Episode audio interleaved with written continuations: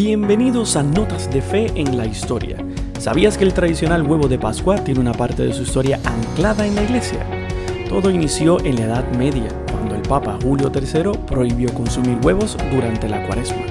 Para la cristiandad y los ortodoxos, el domingo de Pascua es una fiesta de júbilo, y al tradicional cordero en la mesa, símbolo de pureza, se ha unido otro símbolo, el huevo de Pascua.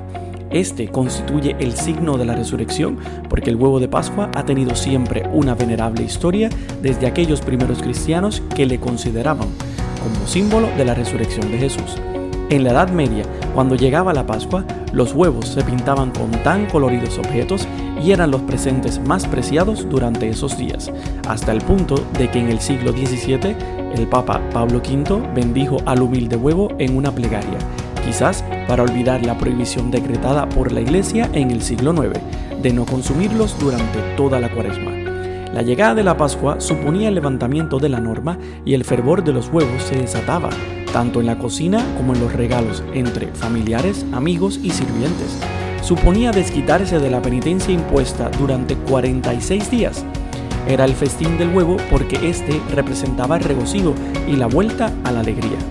Como la conservación de los huevos durante la cuaresma era problemática, ya que no había neveras en esos tiempos, lo habitual era bañarlos en cera líquida. Así, la fina capa protectora que los cubría permitía mantenerlos más frescos. De ahí vino la costumbre de colorearlos y decorarlos con cera.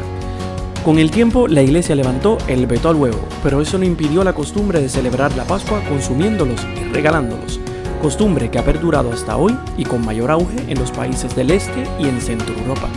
Pero no hay que olvidar que regalar huevos decorados es una costumbre que se originó en Europa y en Medio Oriente antes del cristianismo.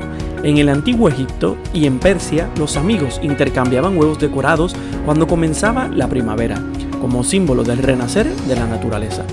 En Roma, las mujeres embarazadas cargaban con un huevo porque se creía que con él podrían conocer el sexo del niño al nacer.